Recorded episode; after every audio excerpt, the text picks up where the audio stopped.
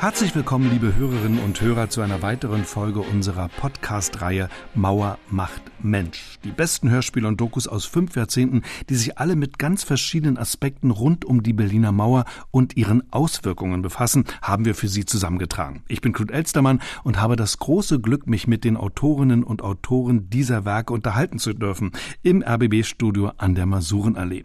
Ich selbst bin auf der anderen Seite der Stadt im Osten geboren und die Hörspiele und Dokus, die wir Ihnen in dieser Reihe präsentieren, sind für mich auch deshalb so spannend, weil sie mich in eine längst vergangene Zeit zurückbringen und mir sehr unterschiedliche Sichtweisen auf diese Zeit vermitteln. Die Sichtweise von Horst Buchholz zum Beispiel. Auch er war im August 1961, als mit dem Bau der Mauer begonnen wurde, hier in Berlin. Der 13. August war ein Sonntag, wenn ich mich nicht irre. Und wir hatten noch äh, äh am Samstag gedreht. Und keiner von uns wusste ja, es wusste niemand, äh, vielleicht wussten einige Politiker, dass irgendwas im Busch war, aber wir nicht. Und dann kam durch das Radio die Nachricht, dass da also irgendwas im Gange ist mit Stacheldraht und mit, äh, vielleicht bauen die irgendwann. Mauer, das Wort Mauer wurde ja auch noch nicht benutzt dort, nicht, sondern so eine Abgrenzung plötzlich aus Berlin. Und äh, ich weiß noch, wir sind noch hingefahren, ein paar Leute von uns, um uns das anzuschauen. Aber der Billy sagte, Billy Wilder sagte schon, na, das ist wohl nun zu Ende hier. Das war eine Berliner Schauspiellegende, unverkennbar Horst Buchholz, zu hören in dem Feature Die Sehenswürdigkeit 25 Jahre Mauer in Berlin aus dem Jahre 1986, also ein Werk, das durchaus schon eine große Würde hat. Geschaffen wurde es von Helmut Kopetzky, den ich ganz herzlich grüße, natürlich ein Großmeister des Features. Schön, dass Sie da sind. Hallo, hallo. Ja, ich freue mich. Und ich Verrückt, das wieder zu hören. Ja, ne, ich erinnerte mich, als ich Ihr Feature jetzt gehört habe, nochmal daran, wie ich so nach der Wende, ich komme aus dem Osten, Horst Buchholz dann auch noch persönlich kennengelernt habe. Er war ja sehr umtriebig in der Stadt, bei der Berlinale, bei Empfängen, man sah ihn und ich konnte es gar nicht glauben, diese Legende dann auch mal kennenzulernen, mit ihm zu reden. Wie haben Sie ihn erlebt? Denn er ist ein ganz wichtiger und ich finde hervorragender Zeuge in Ihrem Feature. Ja, ich habe ihn doch natürlich lange danach, nach diesen Aufnahmen damals, äh, getroffen, also zu dem, zu dem Feature. Und äh, er ist ein sehr über, sehr reflektierter mhm. Mensch.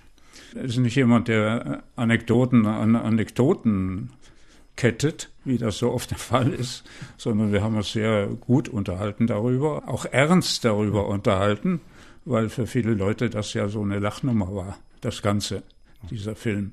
Damit sind wir beim Ausgangspunkt Ihres äh, Features überhaupt erst einmal, nämlich diese geniale Komödie von Billy Wilder. Horst Buchholz hat sie gerade schon erwähnt. Eins, zwei, drei, davon gehen Sie aus. Das war damals ein veritabler Flop, muss man einfach sagen, weil die Mauer dazwischen kam. Also wenn das nicht passiert wäre, wäre es vielleicht auch ein Welterfolg geworden. Aber mhm. in Deutschland wollte diesen Film ja niemand so richtig sehen. Ich glaube, der Anlass, wenn ich es richtig verstanden habe, im Feature war, dass in den 80er Jahren dieser Film nochmal eingesetzt wurde. Und dann war es ein Riesenerfolg. Also Sie blenden ja sogar die Lache ein im Kino, die man da hört. Also dann konnte man ja. auch in Westberlin ihn darüber dann lachen inzwischen?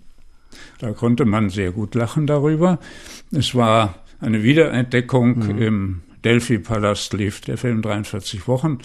Es wurde immer noch äh, sehr kritisch behandelt. Damals am Anfang hat ja die BZ geschrieben, mhm. der scheußlichste Film über Berlin. Billy Wilder findet komisch, was uns das Herz zerreißt. Aber auch 1986 noch habe ich in der Zeit gelesen, dieser Film mit seiner reaktionären Komik stand da, es gibt angenehmere Brechmittel. Also das war immer noch vorhanden und das hat mich auch ein bisschen geärgert, denn inzwischen hatte ja Gewöhnung stattgefunden. Mich hat die Gewöhnung interessiert über diese äh, 25 Jahre hin. Ähm, man muss sich die Mauer vorstellen, äh, wie sie damals äh, rezipiert wurde. Es war ja manches war ja kabarettreif. Deswegen kam ich damals auch auf Wolfgang Gruner. Mhm. Äh, die Mauer war eine Sehenswürdigkeit geworden, wie der Titel auch heißt, ein Touristenmagnet. Es gab Aussichtsplattformen an der Mauer, wo man nach drüben schauen konnte. Der Potsdamer Platz, das war ein einziger Rummel mit Würstchenboden, äh, Postkarten, Berliner Luft in Dosen. Und äh, nebenan war der Polenmarkt, äh, ein riesiger Trödel, wo auch alte Autos verkauft wurden.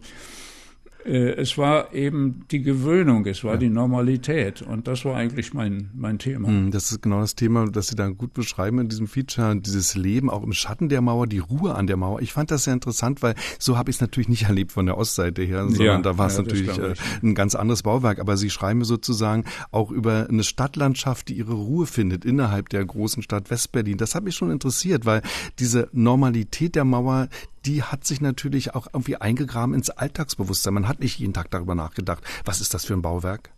Ja, viele haben ja gar nicht sich vorstellen können, dass das in absehbarer ja. Zeit zu ihren eigenen Lebenszeiten vielleicht mal nicht mehr da sein wird. Ja. Und äh, interessant ist also die, die Rezeption damals, äh, als ich mein Feature machte, eigentlich relativ harmlos zu berichten darüber, wie mhm. hat man sich daran gewöhnt. Ja das wurde produziert also für den SFB und für, für die Deutsche Welle und sollte über Internationes, das war ein Verein, der noch in der Adenauer Zeit gegründet wurde, um, um die deutsche Themen in die Welt zu bringen, später auch über das Goethe-Institut. Die haben dieses Stück, noch bevor es ausgestrahlt wurde, aus ihrem Katalog genommen weil sie ganz offenbar etwas erwartet hatten, was ich immer gerne nenne, die immer parate Betroffenheit. Und das habe ich eben nicht geliefert, diese Betroffenheit. Sie nennen ja auch die Zahl. Also 1984 gab es eine Umfrage und da haben rund zwei Prozent der Befragten überhaupt nur noch an die Wiedervereinigung geglaubt. Ich meine, fünf Jahre ja. später, sechs Jahre später war es dann soweit. Aber was mich in dem Feature dann auch so beeindruckt, das ist immer wieder, wie Willy Brandt darüber spricht. Sie haben da ganz starke mhm. O-Töne, was für ein Prophet er letztlich dann doch auch war. Also das war Ihnen schon wichtig, denke ich mir, diese Stimme mit hineinzunehmen und ihn erklingen zu lassen. Aber das war natürlich ganz wichtig. Das waren die äh, Stimmen äh, Brandt, Schumacher ja. und so weiter. Aber eben die Rezeption äh, bei der Bevölkerung oder bei der Presse war immer eine andere.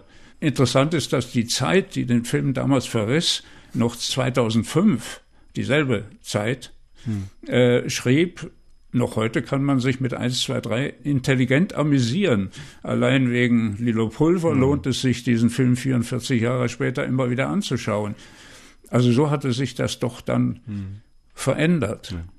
Der Film ist, glaube ich, gut gereift. Das hat auch damit zu tun, dass die Dinge überwunden sind, dass man jetzt wieder drüber lachen kann. Äh, damals mussten dann die Dreharbeiten verschoben werden. Man ging dann nach München, baute das Brandenburger Tor nach. Das konnte man ja nicht mehr wirklich nutzen. Ja. Also das ist alles bei Ihnen mit nachzuvollziehen. Auch diese Dramatik jener Zeit, aber eben auch der besondere Witz. Und ich finde, Ihr Feature hat gerade am Anfang fast das gleiche Tempo. Also der Billy Wilder Film lebt ja von diesem unglaublichen Tempo. Man glaubt das ja nicht. Es wird ja immer schneller, immer schneller. Und bei Ihnen ist es auch so, auch wie Wolfgang Gruner es spricht übrigens. Er war ja die Schnauze mit Herz. Mhm. Äh, seit 1951 bei den Stachelschweinen mhm. wurde er auch zu einer Touristenattraktion. Leute fuhren nach Berlin, um Gruner zu mhm. erleben, live. Ah. Und äh, bei seiner Trauerfeier 2002 äh, die in der äh, Kaiser Wilhelm Gedächtniskirche stattfand, war Bundespräsident Johannes Rau zugegen und der regierende Bürgermeister. Mhm. Gruner hatte den Verdienstorden des Landes Berlin und das Verdienstkreuz erster Klasse der Bundesrepublik Deutschland erhalten. Das heißt, er war der Berliner und mhm. der Repräsentant.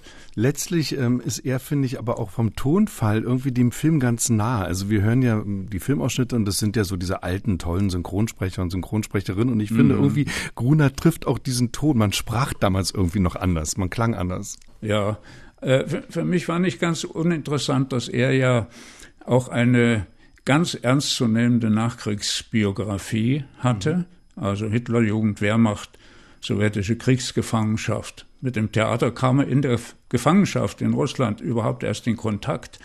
Es war also diese Aufbaugeneration, diese Nie-Wieder-Generation, zu der auch Dieter Hildebrand, Wolfgang Neuss, Inge Wolfsberg und wer auch immer gehörte.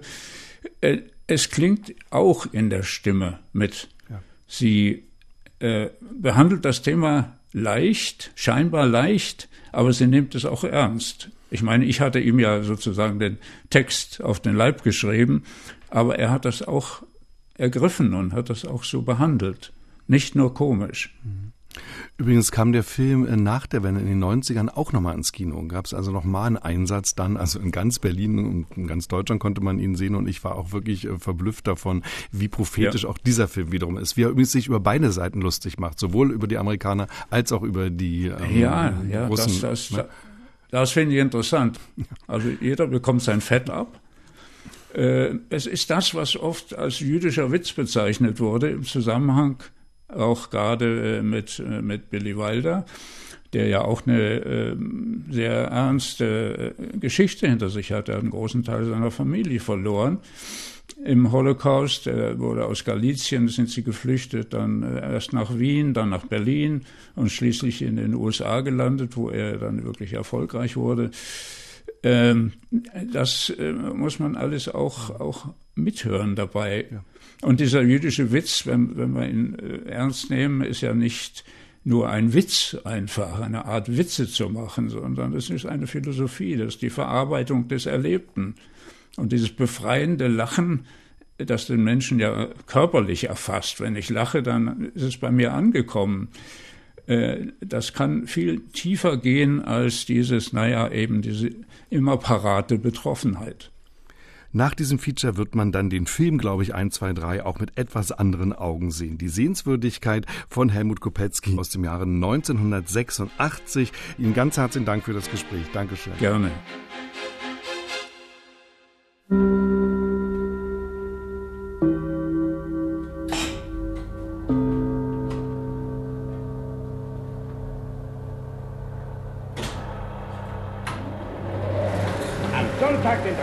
August 1961 waren die Augen Amerikas auf Washington gerichtet, wo ein Ereignis die ganze Nation in Atem hielt. Das große Baseballspiel des Jahres, die Yankees gegen die Senators. Am selben Tag errichteten die Kommunisten durch einen Handstreich eine Mauer zwischen Ost- und West-Berlin. Ich erwähne das nur, um zu zeigen, mit welcher Art von Leuten wir es in der Pankower Kreml-Filiale zu tun haben. Ich weiß, wovon ich rede, denn ich lebte schon eine ganze Weile vorher in Berlin. Der vergangene Juni zum Beispiel erscheint einem heute schon beinahe wie die gute alte Zeit. Gewiss, Berlin war auch damals schon eine geteilte Stadt.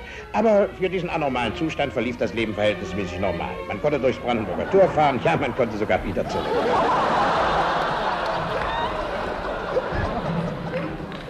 Tja, so sind wir Berliner nun mal, nicht? Einfach nicht totzukriegen. Immer lachen, auch wenn es gar nichts zum Lachen gibt. Neuerdings lachen wir sogar über die Mauer. Ja, das hat uns Billy Wilder beigebracht, der Filmsatiriker mit seinem bissigen Humor. Selbst ein halber Berliner. In den goldenen Zwanzigern war er Reporter der Nachtausgabe und Eintänzer steinreicher Damen im Eden-Hotel. In den 30ern musste er sich vor dem neuen Geist der Reichshauptstadt über den Atlantik retten, nicht? Und Anfang der 60er kam er als berühmter Regisseur aus Hollywood zurück und drehte 1, 2, 3, eine Mauerkomödie, also so verrückt, wie das Leben in unserer Frontstadt damals wirklich war. Aber der Film verschwand wieder schnell aus den Kinos. Wupp, weg war er. Nun, Mitte der 80er Jahre, ist er wieder da. Wir Berliner schlagen uns auf die Schenkel, wenn Lilo Pulver als blondes kapitalistisches Gegengift im Hotel Patjomkin alias Hotel Göring alias Hotel Bismarck auf den Tischen tanzt, dass die russischen Schachfiguren wackeln und Khrushchev aus dem Wechselrahmen kippt und Hast du nicht gesehen, Stalin wieder zum Vorschein kommt? Ja. Mit ihrem Säbeltanz à la Khachaturian soll Ingeborg alias Lilo Pulver drei dümmliche Mitglieder einer russischen Handelsdelegation dazu erweichen, den Jungkommunisten Otto alias Horst Buchholz aus ostdeutschen Gewahrsam zu befreien, wo man ihn, den heimlichen Verlobten oder gar schon Ehemann von Scarlett Heseltine, Tochter eines amerikanischen Limonadenkönigs, der sie doch seinem Berliner Statthalter, dem Hyperkapitalisten und grimmigen Kommunistenfresser McNamara, alias James Cagney, besonders ans Herz gelegt hat, als spionageverdächtig mit Westschlagern foltert. Haben Sie das mitgekriegt? Sind Sie ein amerikanischer Spion? Nein! Für wen arbeiten Sie? CIA? Nein, ich bin schlafen. Sind Sie ein amerikanischer Spion? Nein. Sind Sie ein Geheimagent von Allen Dulles? Nein, nein, nein, nein. Lass mich schlafen. Ich, ich will nur schlafen.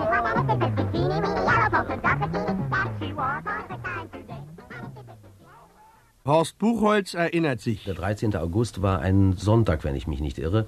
Und wir hatten noch äh, äh am Samstag gedreht. Und keiner von uns wusste ja, es wusste niemand, äh, vielleicht wussten einige Politiker, dass irgendwas im Busch war, aber wir nicht. Und dann kam durch das Radio die Nachricht, dass da also irgendwas im Gange ist mit Stacheldraht und mit, äh, vielleicht bauen die irgendwann. Mauer, das Wort Mauer wurde ja auch noch nicht benutzt dort, nicht? sondern so eine Abgrenzung plötzlich aus Berlin. Und äh, ich weiß noch, wir sind noch hingefahren, ein paar Leute von uns, um uns das anzuschauen. Aber der Billy sagte, Billy Wilder sagte schon, na, das ist wohl nun zu Ende hier. Hatte nicht Billy eigentlich daran gedacht, überhaupt das abzubrechen? Fragt Lieselotte Pulver ihren Kollegen, den Kameramann Ernst Wild. Es war daran gedacht gewesen. Wir hatten ja, einige Tage unterbrochen damals, als am, am, Tag, also als in der Nacht praktisch der Mauerbau begonnen hat. Die waren wieder alle im Hilton gesessen. Ja. Und, äh, und die gesamte amerikanische Produzentenschau, die ja dann mit anreiste. Und ich weiß noch, als da so die drei- und vier Sterne-Generäle von den Amis reinkamen, war eine ganz eisige Stimmung. Und man hat wirklich daran gedacht, den Film abzubrechen also ich weiß von mir, dass ich nichts habe kommen sehen. Und, und äh, ich glaube auch, dass im Team niemand äh, war, der, der, äh, wir haben ja jeden Tag gedreht. jeden Tag drehen und sich mit, der, mit dem beschäftigen und furchtbar immer lernen und hinterher sein und ganz dicht an der Materie bleiben. Also wir waren, was, das, was die Berlin-Situation äh, in, in diesem Moment betraf, waren wir überhaupt nicht unterrichtet. Äh, wir arbeiten an einem Film. Und wir waren sehr überrascht, muss ich sagen. Wir hatten keine Ahnung. Ich glaube, niemand hatte eine Ahnung. Das war einfach am nächsten Tag war die da, nicht? Ja, es war vollkommen überraschend. Denn Billy Wilders Traumfabrik lief auf vollen Touren. Sie waren viel zu sehr beschäftigt an der Grenze zwischen Ost- und West-Berlin in diesem Niemandsland des Films. Sie lasen nicht die Zeitungen, die täglich neue Fluchtrekordzahlen ausposaunten. 1500, 1700, 1900, 2010. Sie rochen nicht, was in der Luft lag. Sie feilten an ihren witzigen Dialogen, sie bauten, sie schminken, sie rollten Messbänder aus und blinzelten in die Sonne. Sie waren besessen von ihrer Arbeit. Szene 12, die 52.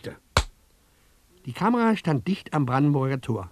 Und drüben standen jede Menge Zuschauer. In Uniform. Es gab die Szene, wo ich mit dem Motorrad äh, nach Ostberlin rüber durchs Brandenburger Tor fahre und ähm, äh, wo der Ballon sich hinten aufbläst am Auspuff und Ruski Go Home dann draufsteht. Und das haben wir äh, Straße 17. Juni, da die zum, zum Brandenburger Tor führt, gedreht. Und im sogenannten Niemandsland äh, bin ich dann wieder zurückgefahren. Natürlich fuhr er nur im Film durchs Brandenburger Tor als ahnungsloser Tumba-Kommunist, dem der böse McNamara, unterstützt von einem Ex-Nazi namens Schlemmer, die provokante Blase an dem Auspuff praktiziert hatte. Und auf einmal war der Ofen aus. Die Grenze dicht. Nein, die Mauer stand nicht im Drehbuch und andere führten plötzlich Regie. Filmidee und Wirklichkeit wollten nicht mehr zusammenpassen am Sonntag, glaube ich, an, am 13. ist nur der Billy und noch zwei oder drei Leute, wir sind da hingefahren äh, äh, und haben uns dort getroffen. An der Stelle, wo wir eigentlich drehen wollten. Und das war, es war äh, ein, solcher, ein solcher Schock für uns alle.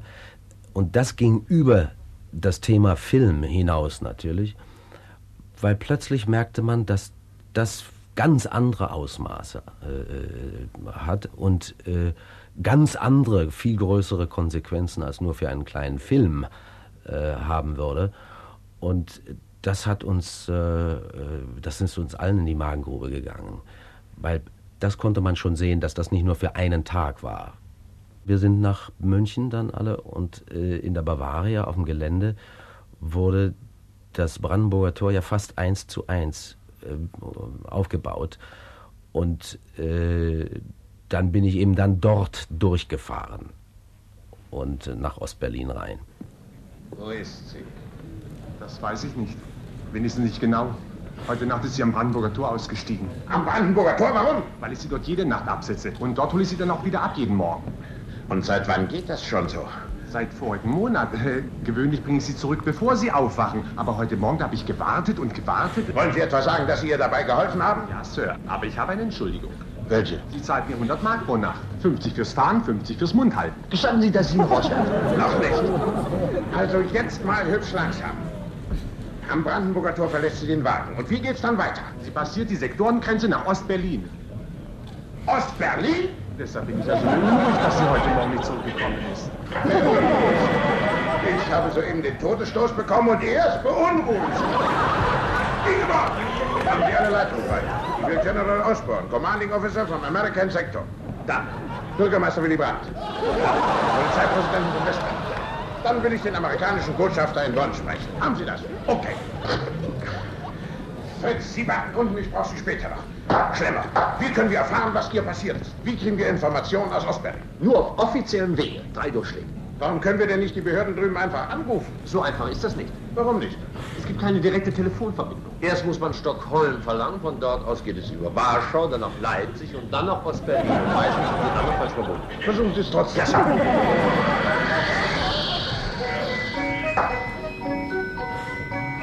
Schnell machen!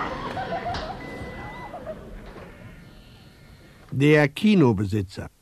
Seinerzeit, als der Film gedreht worden ist und aufgeführt worden ist, nachdem, hat er ja in Berlin das Geschäft nicht gemacht, weil gerade in der Zeit die Mauer gebaut wurde, aber die Leute, die da mitgearbeitet haben, das war die Pulver, das war der Buchholz und der Lothar, die haben natürlich sehr gedrungen, dass der Film fertig gemacht werden sollte. Und der hat ihn fertig gemacht. Damals war es kein Geschäft und jetzt sind die Berliner natürlich ganz doll. Warum war es damals kein Geschäft? Ja, das war, äh, die, die, Berliner waren so gedrückt, äh, weil die Mauer gebaut worden ist. Das war ja ein Schlag damals, ein Keulenschlag für uns Berliner gerade, dass die Mauer jetzt zu ist, dass keiner mehr rüberkam. Und da waren wir natürlich ablehnend für diesen Film. Wir wollten sowas nicht haben. Immer wieder habe ich daran gedacht, weil das für mich an und für sich sehr wichtig war, diesen Film zu machen. Und dass der damals äh, nicht erfolgreich war, war für mich entscheidend. Das wäre für mich sehr wichtig gewesen. Und ich habe immer wieder gesagt, es ist ein Riesenpech. Den einzigen Film, der kein Erfolg ist von Billy, muss ich machen. Ja. Der hat bestimmt nie im Leben daran gedacht, ein Politikum daraus zu machen oder ein Skandal oder so etwas. Das ist ein, das ist ein reiner Zufall und das hat ihn auch so zusammengehauen, dass das ihm passiert und dass das ein solches Gewicht kriegt, dass er einfach irgendwie das auch zum Anlass genommen hat, vielleicht abzutreten. So wie jetzt die politische Situation in Berlin aussieht, muss man mit allem rechnen, jeden Augenblick. Genau. Und darum ist sie bei Ihnen auch am besten aufgehoben. Sie ist doch ein Kind im Grunde. Und ich möchte nicht, dass Sie allein in einem Hotel wohnen in diesen bösen Zeiten. Das Flugzeug landet um 4.30 Uhr. Falls diese Dreckskommunisten es nicht abschießen.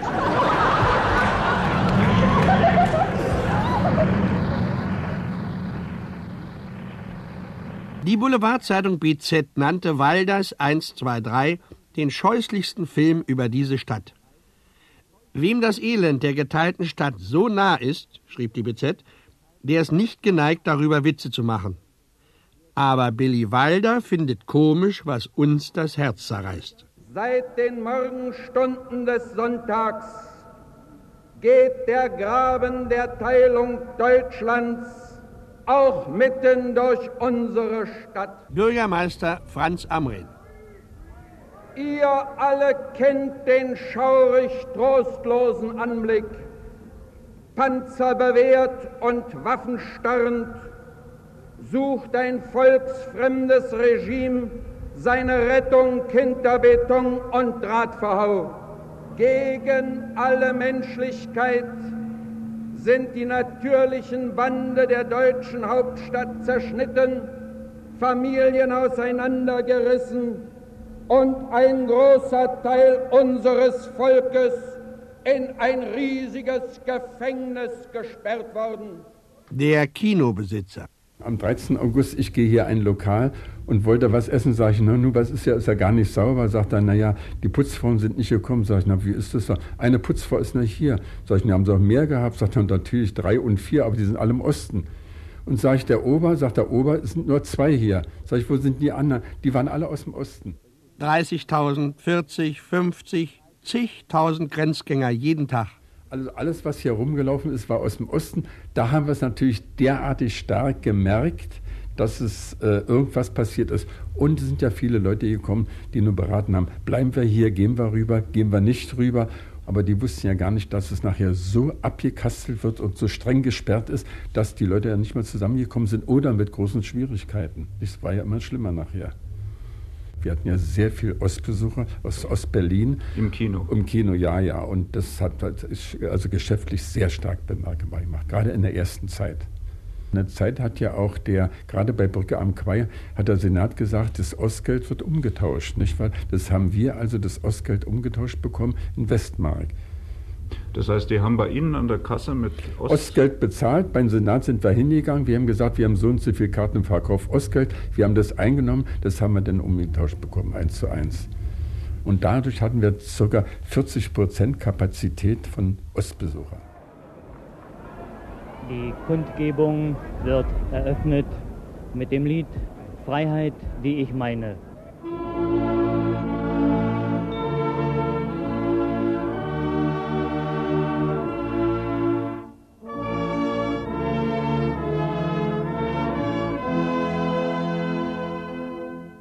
Großen Kundgebungen nach dem Mauerbau. Und ob wir uns noch daran erinnern. 200.000 vor dem Schöneberger Rathaus, 300.000 vor dem Reichstag.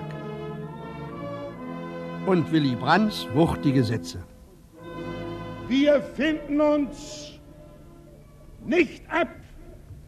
Wir finden uns niemals ab mit der Spaltung. Wir finden uns nicht ab. Wir finden uns niemals ab mit der Mauer.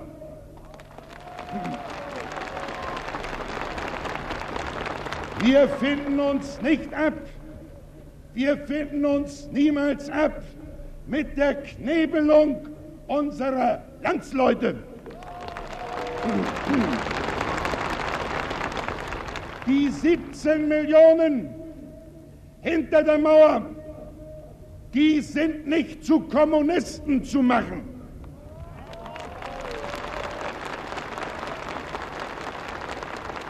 Die 17 Millionen hinter der Mauer, die werden nicht Kommunisten werden, sondern sie werden Deutsche bleiben. Zu dieser nächtlichen Stunde stehen die Menschen hier am Hause Leuschner Damm 9 und diskutieren erregt die Flucht der vier Ostberliner nach West-Berlin. Sie haben mit dem Lastwagen ein breites Loch in die Mauer gerissen, etwa drei Meter breit. Die Mauerteile liegen auf Westberliner Seite auf dem Bürgersteig. Auch ein Betonpfeiler, der oben den Stacheldraht trägt und noch auf die Mauer aufgesetzt ist, ist heruntergefallen, noch einmal in der Mitte durchgebrochen.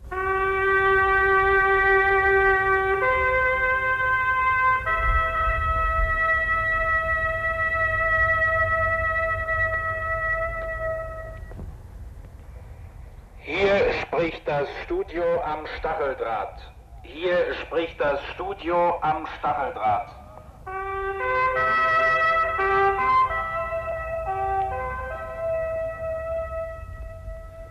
Ich wende mich an alle, die Dienst tun in den militärischen Formationen des Zonenregimes, der Volkspolizei, der Volksarmee und den Betriebskampfgruppen.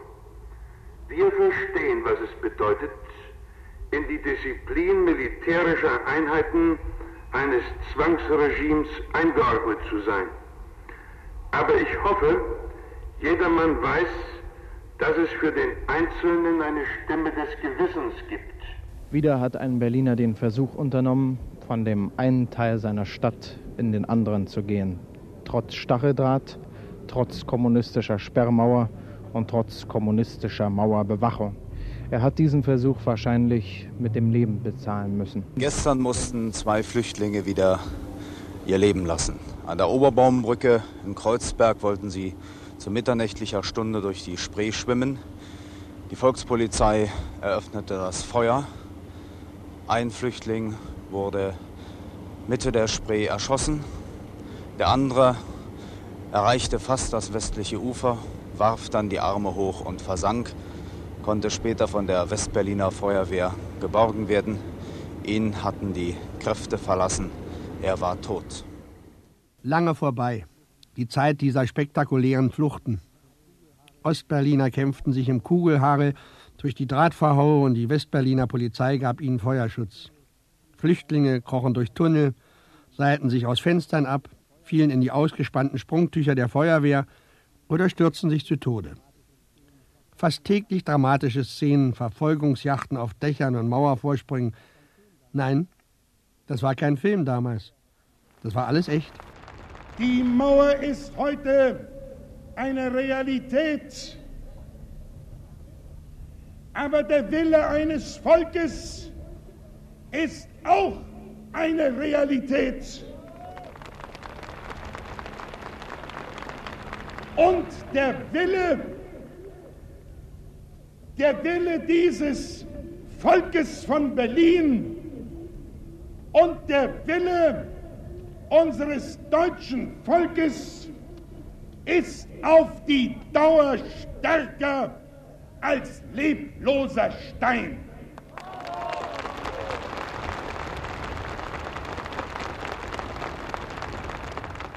Aber dieser Stein hat bis heute gehalten. Mauerologen reden schon von der Mauer der vierten Generation. 4,10 Meter hohe Fertigbauteile ordentlich ineinander gefügt. Nicht mehr die hässliche graue Hinterhofmauer. Nein, drüben ist sie weiß und hier bemalt und vollgeschrieben. Ein 46 Kilometer langes Gästebuch. Kilroy was hier. Diese Graffiti füllen schon etliche teure Kunstbücher. Da steht zum Beispiel, wer hier durchkommt, kriegt von mir eine Mark. Oder der Letzte macht das Licht aus. Oder Fuck SED. Wer mauert, hat's nötig. Aber auch Türken raus. Aber auch Gabi, ich liebe dir. Hinter der Mauer hat sich die zehntstärkste Wirtschaftsmacht der Welt etabliert und stabilisiert. Und vor der Mauer, von uns aus gesehen, da lebt sich ja bekanntlich auch nicht schlecht. Wir sind nicht mehr die bedauernswerten Insulaner, diese Robinsons im Roten Meer des Sozialismus. Es gibt das Vier-Mächte-Abkommen, das Transitabkommen und den Grundlagenvertrag. Wir Westberliner jedenfalls sind sehr mobil geworden. Wir verreisen gern und lassen uns auch gern besuchen. Unsere Berliner Mauer ist eine Touristenattraktion. Vormittags zwischen 10 und 12 herrscht das ärgste Gedränge. Dann kommen die Rundfahrtbusse im Dutzend und vor der Aussichtsplattform am früheren Potsdamer Platz, Tragkraft 70 Personen, bilden sich Mauertouristenschlangen. Hier oben reicht es nur für einen schnellen Rundblick, denn die Nächsten drängen unbarmherzig nach und die Fremdenführer warten ungeduldig. Da war der Führer Bunker, da. da, da. Dieser grüne Hügel da. Hier in, in, den, in den abgezäunten, in den abgezäunten. Das hier, guck mal hier, da ist, der, das ist ein grüner Hügel. Da. Was hier in, abgezäunt, in, in dem Niemandsland da. Ja. Das ist nachher der Führerbunker gestanden. Und dort stand die Reichskanzlei. Und dort das Propagandaministerium. Und dort das Hauptquartier der Gestapo, der geheimen Staatspolizei. Alles ehemalig. Alles gewesen. Nichts mehr da. Nur ein breiter Streifen Niemandsland. Rund um den Führerbunker hausen Karnickel. Da soll es auch Pflanzen geben, sagt eine Frau gedämpft zu ihrer Nachbarin. Die wachsen sonst nirgendwo auf der Welt. So, dabei! Die Lady, die will auch noch da hoch, also ein bisschen schneller, ja? Nun folgt der gemütliche Teil. Mit Kindelbier und Thüringer Rostbratwurst und gegenseitigem Fotografieren. Man meint, dass das äh, in der Verlängerung doch den Untergang der Menschheit bedeutet, wenn man auf die Art und Weise weiterbaut. Das ist äh, wie ein Ausflug zu den Niagara-Fällen oder so. Das, ist, das bedrückt einen doch ein bisschen. Vielleicht sollte man da irgendwas machen, dass es hier wenigstens, hier vor der Mauer, etwas freundlicher wird. Vor der Mauer ein bisschen freundlicher gestalten. Vielleicht mit schönen Anlagen oder so, dass es hier wenigstens, hier vorne, etwas hübscher aussieht. Hier soll es schön sein und wir sehen den Blick drüber und da ist halt trist dort drüben. Aber dann bei uns soll es schön sein. Und auch wenn Sie von drüben rüber gucken, dass es hier, was Sie sehen, wenn Sie mal über die Mauer blicken könnten, dass es hier schöne Anlagen sind, freundlich ist, also bei uns auf dieser Seite. Horst Buchholz. Ich bin nicht einer von den Leuten und ich glaube, Berliner machen das sowieso nicht, die dann auf diese Treppchen gehen und über die Mauer schauen. Äh, das ist so keine Feier ohne Mauer. Äh, Berlin-Besuch mit Mauer. Gut, das liegt auch in der Berliner Art. Das ist sehr berlinisch. Und man äh, feiert die Feste, wie sie fallen, und man nimmt die ernsten Dinge so ernst, wie sie eben ernst sein sollten, und damit basta. Und man macht kein großes Geschrei drum. Gut, ich finde es richtig, dass sich einige Leute äh, aus der Bundesrepublik oder aus dem Ausland das sich mal ruhig ansehen können, weil die Vorstellung, wenn man an der, an der, auf der Champs-Élysées eine Mauer bauen würde, nicht? oder in Manhattan auf der Fifth Avenue, äh, wenn die das sehen, die, das ist für die wirklich unbegreiflich. Und ich finde auch richtig, dass sie sich das ansehen. für mich war das sehr merkwürdig. Ich bin ja in Ostberlin und in Westberlin aufgewachsen. Und äh, als ich dann später im Theater war und in Westberlin wohnte, meine Eltern lebten noch in Ostberlin, äh, ich fuhr einfach immer hin und her und es gab eben die Verbindung mit der, mit der, der U-Bahn oder mit der S-Bahn und, und nicht, äh, oder ich bin später, als ich mein eigenes kleines Auto hatte, bin ich natürlich immer rübergefahren und meistens auch durchs Brandenburger Tor. Und das ist schon ein merkwürdiges Gefühl, wenn man nicht mehr einfach so frei hin und her fahren darf. Ja, das ist schon eine Schon eine schlimme Sache. Es hat Jahre gedauert, bis wir Berliner begriffen, was damals im August 1961 wirklich geschah. Bis wir die ganze brutale Wahrheit begriffen haben. Die Weltpolitik hinter den Mauerbaukolonnen, die politische Haltbarkeit dieses Bauwerks. Damals waren wir einfach verstört. Warum half uns niemand? 20 Stunden lang keine alliierten Grenzpatrouillen, erst nach 40 Stunden ein Vorstoß beim sowjetischen Stadtkommandanten, erst nach drei Tagen ein lauer Protest in Moskau. Das Ergebnis eines schreienden Protests kann nicht ein papierener Protest sein. Besonnenheit heißt nicht und darf nicht heißen, Untätigkeit. Berlin erwartet mehr als Worte. Berlin erwartet politische Aktion. Und die Bundesregierung? Zu einer Panik besteht kein Anlass. Der Ernst der Situation ist natürlich für jeden klar, aber es besteht kein Anlass zu einer Panik. Ich erinnere mich noch gut an einen Kommentar mit der Überschrift Heinzelmännchens Machtparade. Da stand über die Auftritte Bonner Politiker in der Tagesschau, Zitat, ein jeglicher konnte sie wichtewinzig vor dem großen Brandenburger Tor stehen und staunen sehen.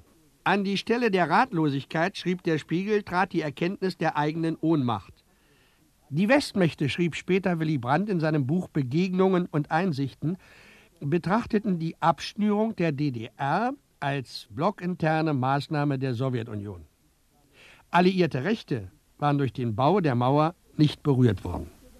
Ich verzichte darauf, von Versäumnissen der hinter uns liegenden Jahre, Monate und Wochen zu sprechen. Aber ich sage Ihnen, nicht ohne Bitterkeit denke ich daran. Die Großen hatten sich arrangiert. In Berlin war nicht geschossen worden. Und ehrlich gesagt, sollten sie wegen uns wirklich einen Krieg riskieren? Niemand konnte wissen, wie die Sache ausgeht. Vielen von uns wurde das Pflaster zu heiß. Jede Woche verlor Westberlin an die 2000 Einwohner. 45.000 bis Oktober 61. Die Grenzkontrollpunkte waren mit Möbelwagen verstopft und der Senat erwog schon eine Umzugssperre. Auch Firmen wanderten nach Westen ab, samt Kapital. Der Kinobesitzer. Als ich seinerzeit das Kino ja fertig gemacht habe, habe ich ja auch viel Schulden aufladen müssen darüber. Da hat man sich Gedanken gemacht, um Gottes Willen, wenn nachher das zugemacht wird, was machst du dann? Nicht? Das war natürlich sehr schlimm. Na, da waren noch Grundstücke zu kaufen, noch und noch. Da wird doch jeder raus sagt, jetzt ist wieder Schluss. Nicht? Also war ja immer ein, ein Leben auf dem Pulverfass sowieso. Nicht? Gerade unter den Kaufleuten war es sehr schlimm. Der Filmvorführer. Es haben ja viele in der Folgezeit daran gedacht, Berlin zu verlassen. Haben Sie auch mal daran gedacht? Ich war ein halbes Jahr auch weg außerhalb Berlins. Ja, bloß da äh, das Geld verdienen, in, da wo ich in Bayern schlechte war, war 1967, bin ich dann wieder zurückgekommen. Wie haben Sie sich denn persönlich daran gewöhnt? Gar nicht. Bloß nach uns geht es leider nicht. Und die, wo man sagen, die sich daran gewöhnt haben, das ist die Generation, die, die mit dem Mauerbau aufgewachsen ist. Den stört das nicht. Meine, meine, meine Jungs stört das nicht. Die sind mit dem Mauerbau aufgewachsen und groß geworden, die kennen nichts anderes. Ja, denen stört das nicht. Für die ist das normal.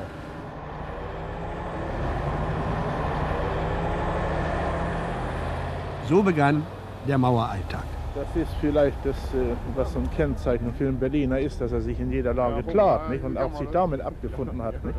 Das äh, bewundert man ja auch, dass der Berliner so konstruiert ist. Nicht?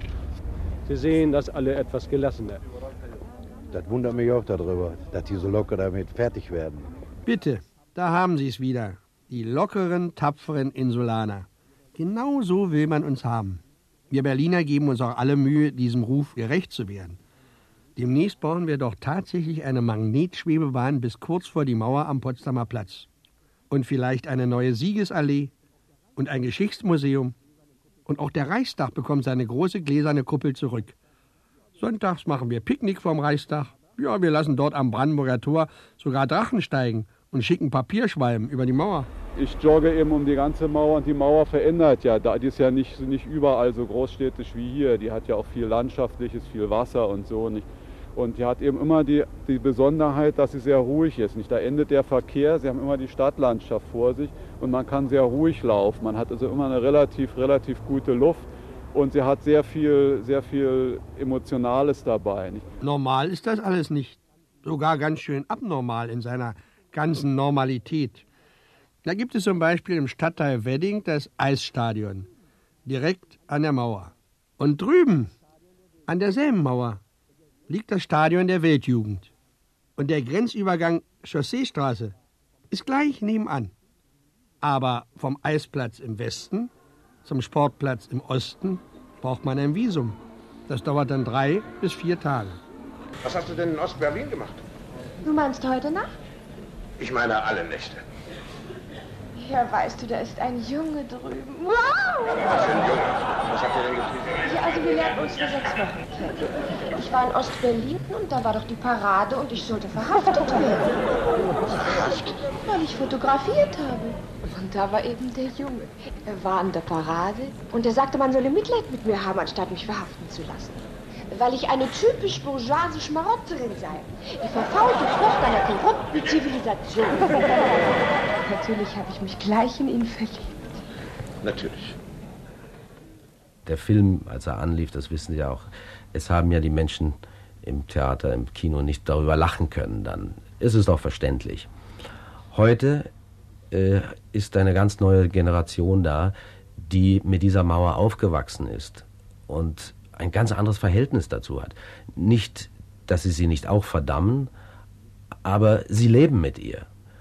Und äh, es ist interessant, dass hauptsächlich, wie ich gehört habe, junge Leute im Kino sind und sich 1, 2, 3 ansehen und sich über diesen bösen Humor, diesen bösen Witz, diese äh, Ironie von Billy Wilder großartig amüsieren können, weil er macht ja auch einen so Rundschlag, einen Kahlschlag.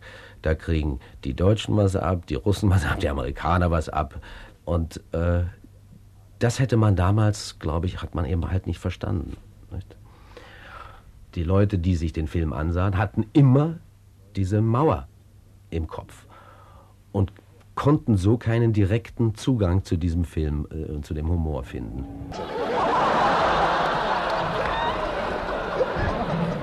Eins, zwei, drei war ja ein Erfolg, bloß 25 Jahre später. In Berlin 150.000 Zuschauer, fast immer ausverkauft. Der Filmvorführer. Also muss man sagen, dass ausverkaufte Vorstellungen waren, das hat natürlich eine, eine halbe Woche gedauert.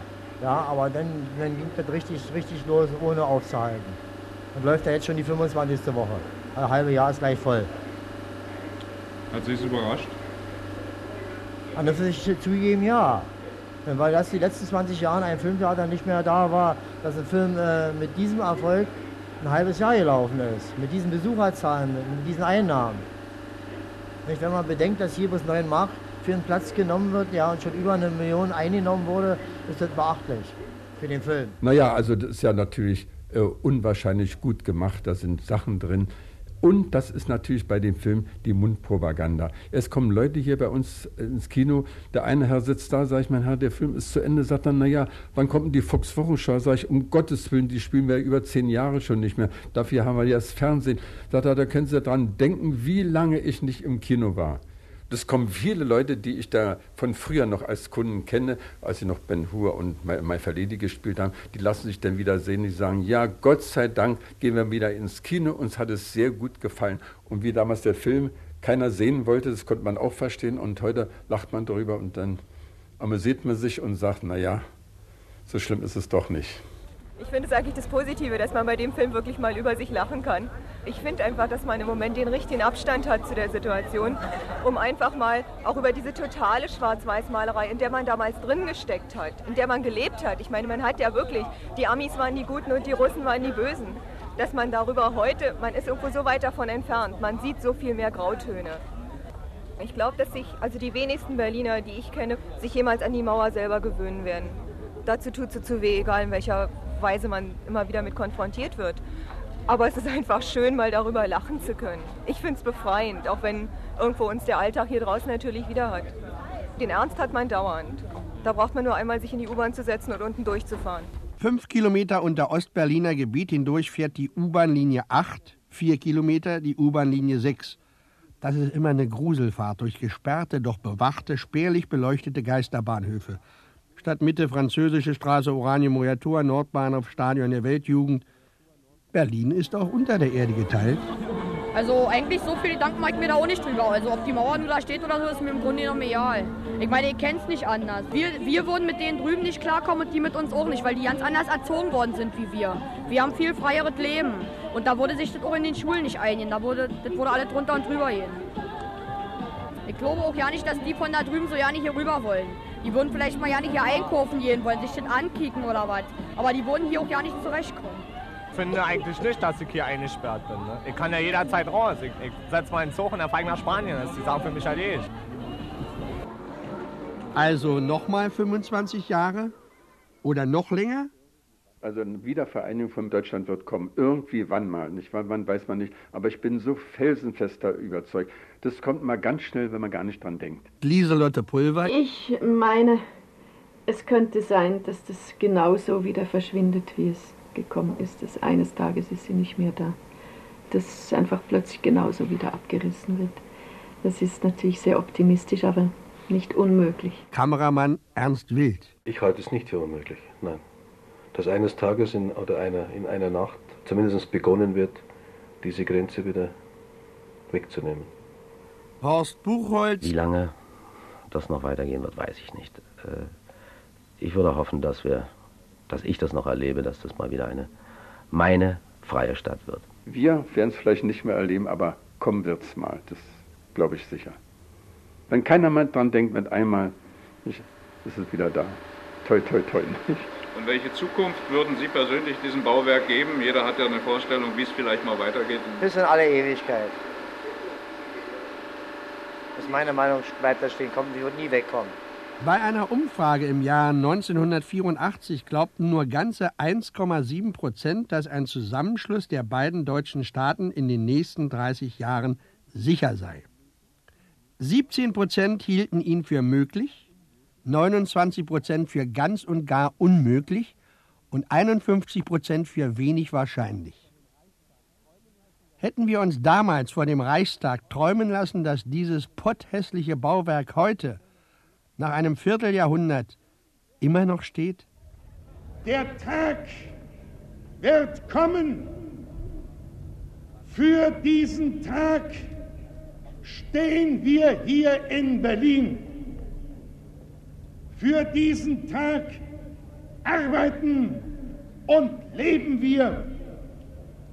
Für diesen Tag bauen wir unser Berlin aus und machen es noch schöner. Für diesen Tag, an dem wir wieder ein Volk sind in Einigkeit und Recht und Freiheit.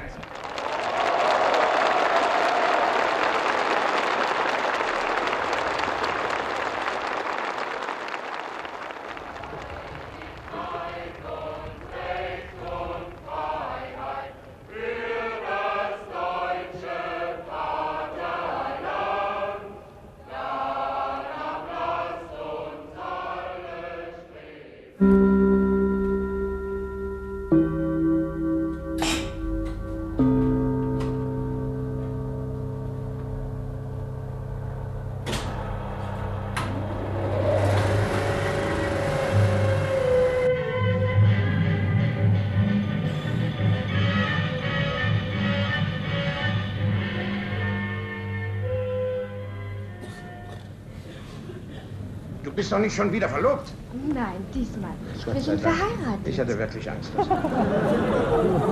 Ihr seid verheiratet? Nächsten Montag sind sechs Wochen.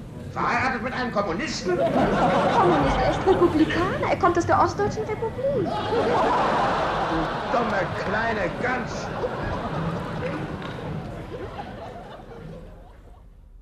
Die Sehenswürdigkeit Billy Wilder in Berlin, so hieß das Stück von Helmut Kopetzky aus dem Jahre 1986. In der nächsten Folge unseres Podcasts Mauer macht Mensch tauchen wir ab in den Berliner Untergrund. Die Tunnelgräber von Kai-Uwe Kohlschmidt erzählt von den mutigen Menschen, die durch den heimlichen Tunnelbau vielen DDR-Bürgern und Bürgerinnen zur Flucht verholfen haben. Für mich ist aber jetzt erstmal Zeit, mich zu verabschieden. Tschüss, bis zum nächsten Mal. Knut Elstermann.